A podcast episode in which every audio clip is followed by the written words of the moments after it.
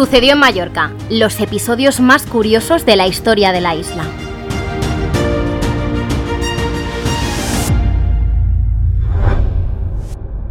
Este 2023 ha sido un año marcado por terremotos. Empezamos en febrero con el gran sismo que sacudió Turquía y Siria y que se llevó la vida de más de 45.000 personas. Seguro que lo recuerdan. Y también recordarán que después de verano, en septiembre, aquí cerca en Marruecos, otro temblor provocó la muerte de 2.900 personas. Y aunque menos conocido, semanas después ocurrió otro terremoto en Afganistán con 2.000 víctimas.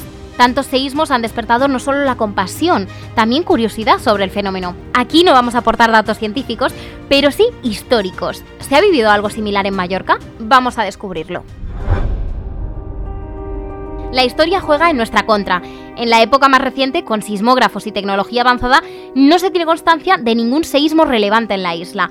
Pero si echamos la vista atrás a los escritos antiguos, sí que encontramos un momento relevante, un terremoto que atemorizó a los mallorquines de su época. Empezamos el viaje en el tiempo y nos remontamos al 15 de mayo de 1851. ¿Preparados? Es de noche, son las 2 de la madrugada y mientras la isla duerme, de repente...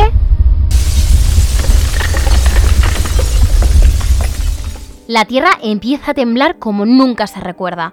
Sacudidas muy violentas que se sienten en Palma y en localidades del Levant como Manacor, Artà, Falanits, Campos y Pollensa. Dura apenas unos segundos, pero basta para provocar el caos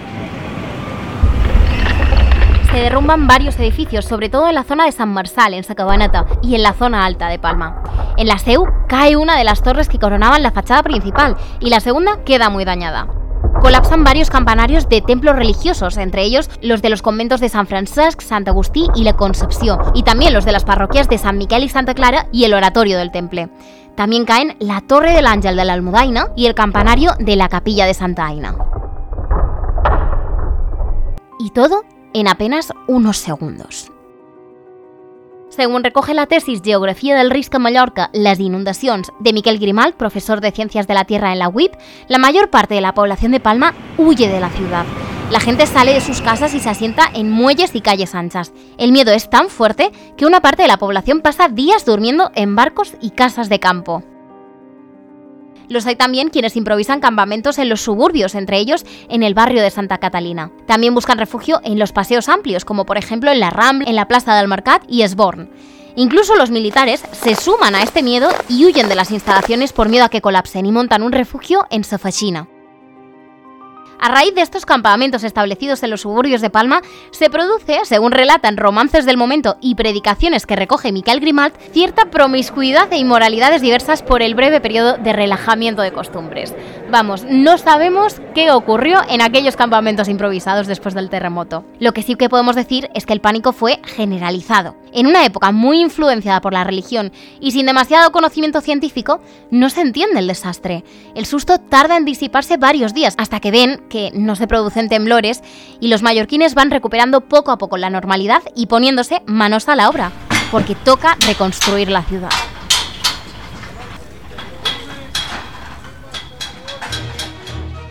Uno de los edificios que se tienen que reparar es ni más ni menos que la SEU. En la fachada principal, en la que da al Palau de la Almudaina, ha colapsado una de las torres y otra ha quedado muy tocada. El arquitecto madrileño Juan Bautista Peironet asume el encargo. Y de la reparación de la catedral y los daños que provocó el terremoto, tenemos constancia y no solo escrita. Tenemos una de las imágenes más antiguas de Mallorca. Resulta que los trabajos coinciden con la visita oficial de la reina Isabel II, que viene acompañada a la isla, entre otros, por su fotógrafo personal, Charles Clifford. Y Clifford, entre otras instantáneas, captura la Seu vista desde el Passeig Sagrera. Es una de las imágenes más antiguas que se tienen de la isla y que si tienen curiosidad de ver le pueden echar un ojo en la web de última hora si buscan el artículo sobre este episodio de los terremotos.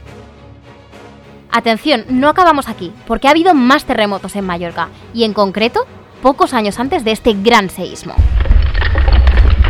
La sociedad de la época ya vivió no uno, sino cuatro terremotos antes. El primero se produjo el 14 de octubre de 1827. Ocurrió a las 7 de la mañana y afectó a las localidades del Reigué, Santa María, Binissalem y del Pla, Sansella, San Juan, Montuiri y sobre todo Sineu. También algunas edificaciones sufrieron desperfectos, como la rectoría de Sineu y las partes superiores de algunas iglesias. Y solo ocho años después de ese temido episodio, el 15, 16, 17, 20 y 26 de junio de 1835, fuertes temblores vuelven a sacudir la Tierra.